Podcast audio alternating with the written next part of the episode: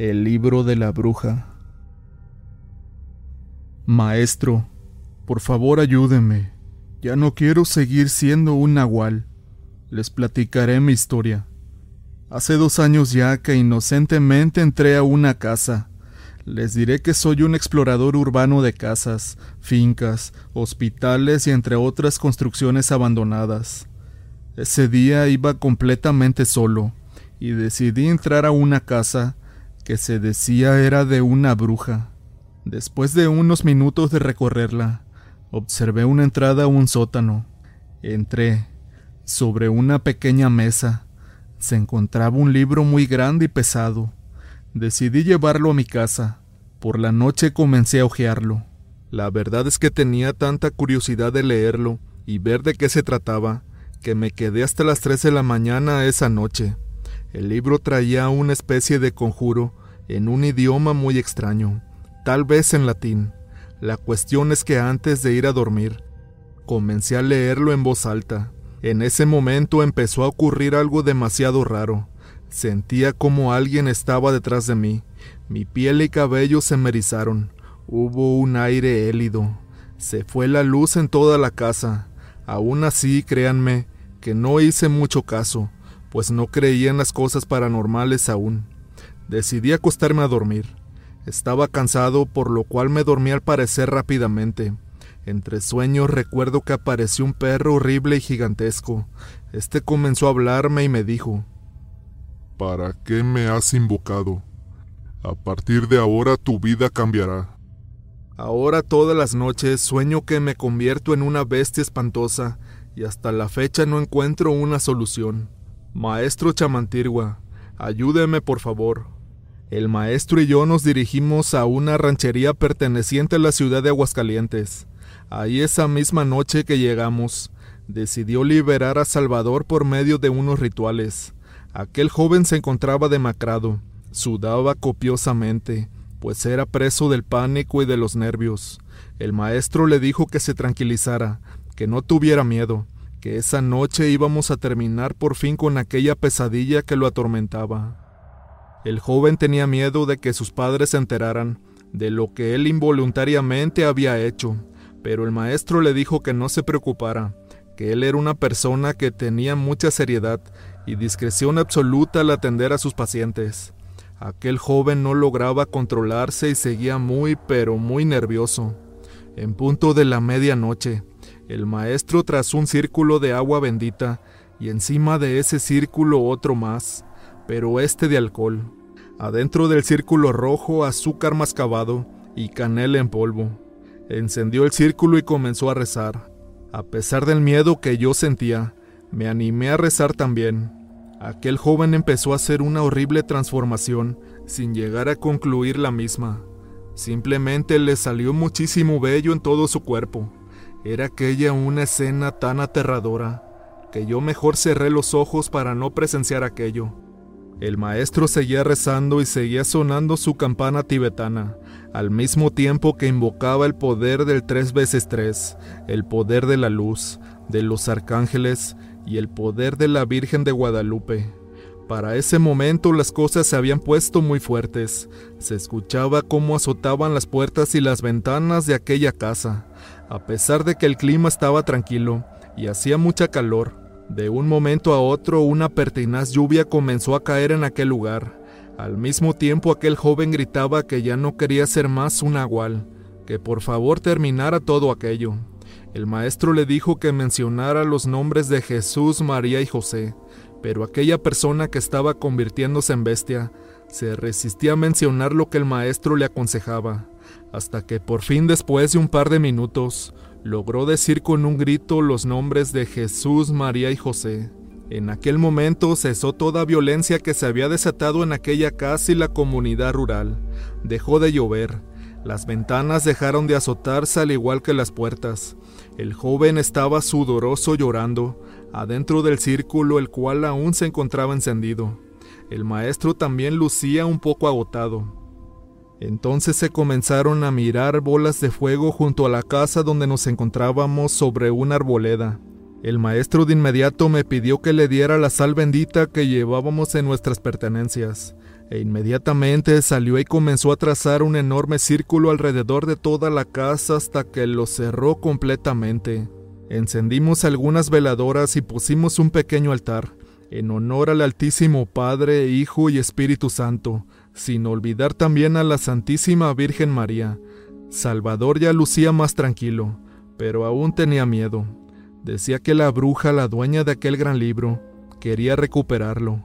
El maestro le dijo que se lo entregara, decidiendo mejor que ahí mismo en medio de aquel círculo de fuego, aquel grimonio negro se quemara. Cuando comenzó a quemarse, muchísimos llantos y gritos de alguien que estaba sufriendo se escuchaban en la arboleda fuera del rancho.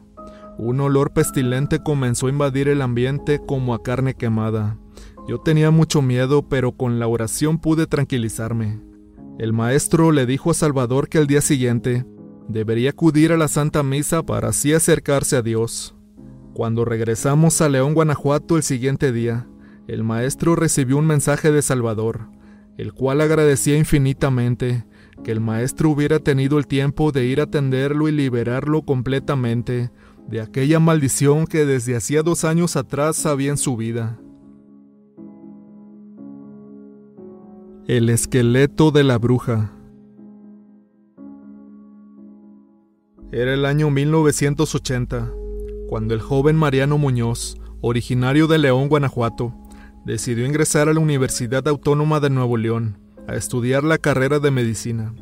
Como ya se sabe, es una carrera bastante agobiante, en la que se tiene que hacer un gran sacrificio y esfuerzo para poder llegar a titularse.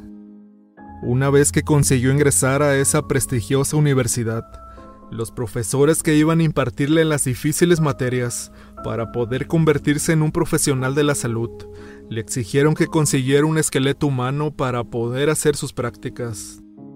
Este joven decidió visitar los diferentes panteones que se ubican en la ciudad de Monterrey, y a fin de encontrar el esqueleto, una tarde después de varios días, por fin encontró tan anhelada pieza para sus prácticas.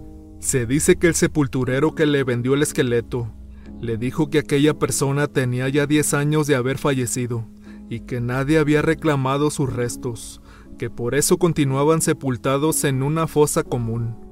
Una vez exhumaron los restos de aquella mujer, la cual era una anciana de 70 años, según las fechas de nacimiento y de fallecimiento de la tumba, se dieron cuenta que su ropa aún estaba en buenas condiciones, unas medias de popotillo como se utilizaban antes, y una larga cabellera blanca que le llegaba un poco más abajo de la cintura. Una vez que se limpiaron los huesos, se lijaron y se trataron con una fórmula de cloro.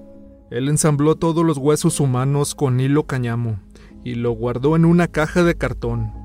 Transcurrieron así algunos meses en los que él seguía avanzando en sus estudios, pero la noche del 31 de octubre sucedió una cosa bastante aterradora. Mariano estaba acostado en un camastro, de esos que se doblan a la mitad.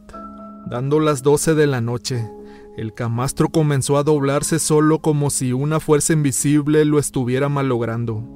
De pronto sintió que alguien le hablaba al oído izquierdo. Al despertarse se llevó una enorme sorpresa. Pudo ver el esqueleto de aquella señora que le decía, ¿Por qué me quitaste el descanso eterno, Mariano? Vuélveme a sepultar. Estoy condenada. En vida yo fui una bruja. Estoy en las garras del maligno. Mariano, muy asustado, brincó en medio de las camas de sus compañeros que vivían junto con él en la misma casa. A gritos les pidió que lo ayudaran, puesto que se le había parecido aquella mujer. Sus compañeros de estudio trataron de tranquilizarlo y decirle que solamente había sido una terrible pesadilla, que todo estaba bien, que no había nada que temer. Transcurrieron así los días y justo al cumplirse un mes de aquella terrible aparición, una noche pasados de copas, ya que los habían invitado a una fiesta, llegaron a su casa y querían descansar, pero uno de aquellos amigos envalentonado por el alcohol que había ingerido, sacó el esqueleto de aquella caja de cartón en la cual lo tenía guardado Mariano. Lo retó para que también a él lo asustara, sin imaginar que el esqueleto le hablaría y lo maldeciría, diciéndole también que lo volviera a enterrar, porque no estaba descansando en paz y que podía meterse en un problema de no hacer caso. Aquellos jóvenes muy asustados decidieron quemar aquel esqueleto Los restos los volvieron a sepultar de donde lo había sacado Mariano. Mariano no pudo continuar con sus estudios de doctor, pues desde aquel enorme susto su carrera se vio truncada para siempre, y ahora se dedica solamente al comercio informal. La experiencia de Hugo Los siguientes sucesos que voy a contarte fueron vividos por el señor Hugo Rocha, en una pequeña comunidad de la ciudad de Silao, Guanajuato. Hace aproximadamente 20 años, él aún era un joven adolescente que le gustaba ir a los bailes que se celebraban en aquellas zonas rurales. En una ocasión acudió a un baile que se celebró en el rancho de Tunamanza. Se divirtió bailando y bebiendo alcohol, decidiendo retirarse en punto de las tres y media de la madrugada. Cabe destacar que había caído una torrencial lluvia. Todo se encontraba bastante frío, debido a la humedad del ambiente. A bordo de su bicicleta se encaminó por en medio de la sierra hacia su casa, no sin antes pasar a despedirse de su tía Filogonia quien vivía muy cerca de aquel lugar. La señora preocupada porque su sobrino iba a esas horas de la madrugada, y temiendo que le pasara algo, le pidió que se quedara a dormir en su casa. Pero aquel joven atrabancado y valiente le dijo, No, tía, rápido llegaré a mi casa, no tardaré más que unas dos horas. La señora se quedó un tanto preocupada y dándole la bendición lo despidió. Como todos sabemos, en alguna ocasión en que somos adolescentes y pensamos que nos podemos comer al mundo a mordidas, este joven venía tarareando las canciones que había bailado minutos antes en aquel baile popular. Pero justo cuando iba cruzando el camino en medio de una presa, escuchó un lamento terriblemente largo, extraño y aterrador. Resulta que era la llorona, pues como ustedes sabrán, ella se manifiesta en donde hay ojos de agua, manantiales, ríos, lagos, presas y más. Apresurado y aterrado comenzó a pedalear más y más fuerte, temiendo que aquel ente estuviera detrás de él. Pero como también he sabido, en muchas de las ocasiones cuando escuchas a la llorona cerca, quiere decir que está muy lejos de ti. Pero cuando escuchas que está sollozando y se escucha el llanto muy lejos, quiere decir que ésta está junto de tu costado o a tus espaldas. Cuando creí estar a salvo en medio del camino, apareció un extraño personaje de una estatura muy alta, ataviado totalmente de negro con sombrero, al cual no se le podía apreciar su rostro, pero sí se podían ver unos ojos encendidos como carbones al rojo vivo. Este muchacho educado por sus padres de que debía de saludar a todas las personas que se toparan su camino, le dijo, Buenos días, señor. Sin obtener respuesta de aquel extraño hombre, continuó pedaleando y volvió a escucharse el grito de la llorona. Pero resulta que aquel hombre siniestro que estaba en medio del camino empezó a perseguirlo Hugo, aún más aterrado todavía, imprimía más y más fuerza en el pedaleo de su bicicleta, esperando perder aquel personaje, pero escuchaba ahora las carcajadas de éste sin imaginar quién era o por qué lo estaba persiguiendo. Esa madrugada fue una verdadera pesadilla para Hugo. No pudo conciliar el sueño durante varios días después a esto. Hasta la fecha dice sentir mucho miedo y escalofríos al recordar esa extraña experiencia. El niño desobediente. Cuando tenía 13 años solía llevarse bruscamente con sus amigos, entre juegos, risas y burlas. Todas las tardes después de cumplir con sus tareas y después de haber comido, salía en busca de sus amigos para convivir con ellos, pero igualmente para tener ese tipo de juegos tan violentos y bruscos. Oscar vivía en una casa que estaba al pie de un callejón llamado Guamúchil un callejón muy inclinado y peligroso, ya que eran muy largas y angostas sus escalinatas, aparte de que a veces estaban resbalosas. Muchas personas habían sufrido accidentes ya en esas escaleras. Oscar y sus amigos una tarde se estaban llevando bastante pesado, empujones y golpes muy bruscos. La madre de Oscar le dijo que tuviera mucho cuidado, porque podrían lastimarse o bien caer rodando por las escalinatas y llevarse una terrible lesión. Pero Oscar no entendía y seguía jugando igual. Así transcurría aquella tarde. Horas después la madre de Oscar volvió a llamarle la atención, pero igualmente parecía que estaba sordo. No entendía. Por el contrario, le rezongaba ocasionando así el enojo de su madre, la cual dice pidió a las ánimas del purgatorio y a Dios nuestro Señor que intervinieran para que su hijo tuviera un castigo ejemplar. Así siguió transcurriendo el tiempo entre risas, juegos y bromas, hasta que de un momento a otro, cuando las energías se habían agotado, los amigos de Oscar decidieron irse uno a uno a sus casas a descansar, ya que las primeras sombras de la noche comenzaban a caer en la hermosa ciudad de Guanajuato y en el callejón del Guamúchil. Oscar agotado decidió tomar un pequeño descanso, sentándose en las escalinatas del callejón con la poca luz que aún había. Entonces observó como un perrito de color café comenzaba a subir las escalinatas lentamente. Oscar no podía quitar los ojos de aquel pequeño cachorro, cuando de pronto observó que a medida que subía cada escalón, se iba haciendo más y más grande hasta que ahora era un enorme perro con aspecto agresivo el cual babeaba y sacaba espuma por el hocico. Los ojos los tenía muy rojos. Este subió hasta llegar casi a tocar la cara de Oscar, el cual no podía moverse porque estaba bastante espantado. Resulta que el perro le dijo, Ahora sí le vas a hacer caso a tu madre, o de lo contrario te voy a llevar conmigo. Cuando pudo moverse, Oscar corrió a su casa pidiéndole perdón a su mamá por haberla desobedecido siempre. La madre preguntando muy preocupada al pequeño Oscar qué era lo que le había pasado, pues no atinaba por qué estaba llorando aquel niño que nada podía asustarlo. Hasta que articulando palabra, Oscar le dijo que un enorme perro color café le había hablado y lo había asustado. La señora armada de valor tomó un buen trozo de madera y salió para ahuyentar aquel animal que bien sabía que era un ente maligno, pero ya no había nada en las escaleras. Oscar estaba aún en pánico hasta que su madre le dio la bendición y le dijo que no se preocupara, que todo estaría bien. Desde ese día Oscar cambió su comportamiento aprendiendo la lección. Dicen que si desobedecemos a nuestros padres, Dios nuestro Señor toma cartas en el asunto Debemos respetarlos en todo aspecto, o de lo contrario el demonio va a visitarlos. El esqueleto de Carla. Agustín era un joven muy aventurero, pero sobre todo mujeriego. A él no le importaba si la dama que iba a conquistar era casada, soltera, viuda o divorciada. Él solamente se fijaba que le llenaran los ojos y tener placer simplemente burlarse de ellas, enamorándolas para después abandonarlas a su suerte. Agustín era una persona de un físico impresionante, un cuerpo escultural, ya que muchas de las horas libres de su tiempo las pasaba haciendo ejercicio en un gimnasio. Ojos verdes, piel blanca y cabello casi rubio, aparte de ser muy bien parecido.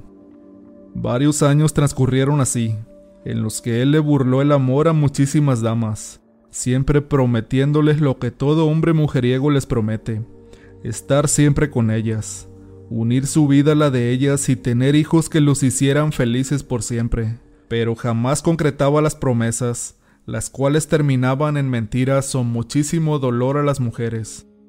Una tarde, Agustín encontró a una mujer bastante hermosa en el gimnasio, que le llamaría su atención. Era una mujer exuberante, amable, y sobre todo sencilla, la cual se hacía llamar Carla.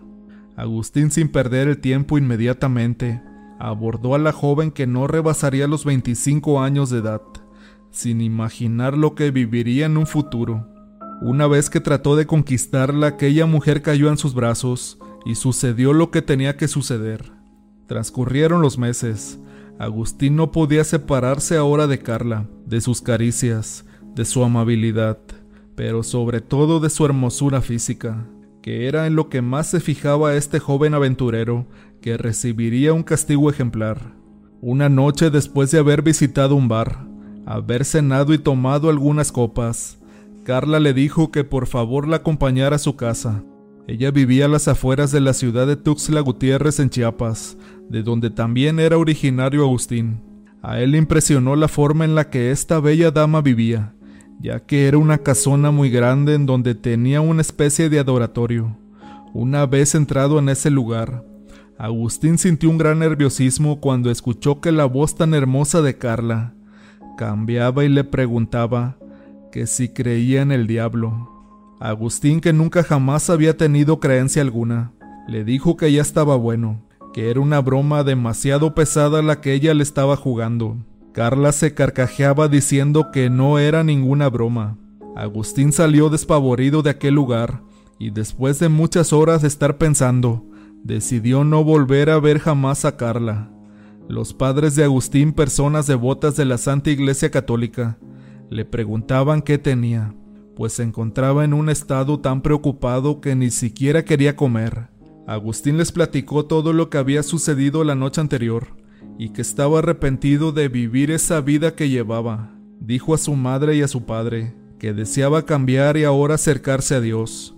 Los padres de Agustín, emocionados por la decisión de su hijo, decidieron llevarlo con un sacerdote, pero al momento de querer ingresar a aquella iglesia, vio que Carla se encontraba ahí afuera. Agustín se estremeció al verla y su corazón daba enormes latidos pues verdaderamente amaba a aquella hermosa mujer. Agustín ignoró el llamado de sus padres y se fue con aquella joven. Transcurrieron algunos días hasta que Agustín regresó a su casa. Seguía con los planes de querer acercarse a Dios, pero fue una mañana al despertarse. Vio un diario sobre la mesa y al hojearlo, se dio cuenta que allí estaba una horrible y triste noticia. Carla se había suicidado sin decir el motivo. Agustín cayó en una fuerte depresión. Esa misma noche al estar descansando en su dormitorio, entre sueños vio como un horrible esqueleto estaba frente a él y decía que era Carla, que venía por él porque él iba a ser suyo en la tierra y en el infierno. Al abrir completamente los ojos creyendo que aquello solo era una pesadilla, se dio cuenta de que todo aquello era muy real. El esqueleto de Carla estaba en su habitación, y quería llevárselo a los abismos infernales.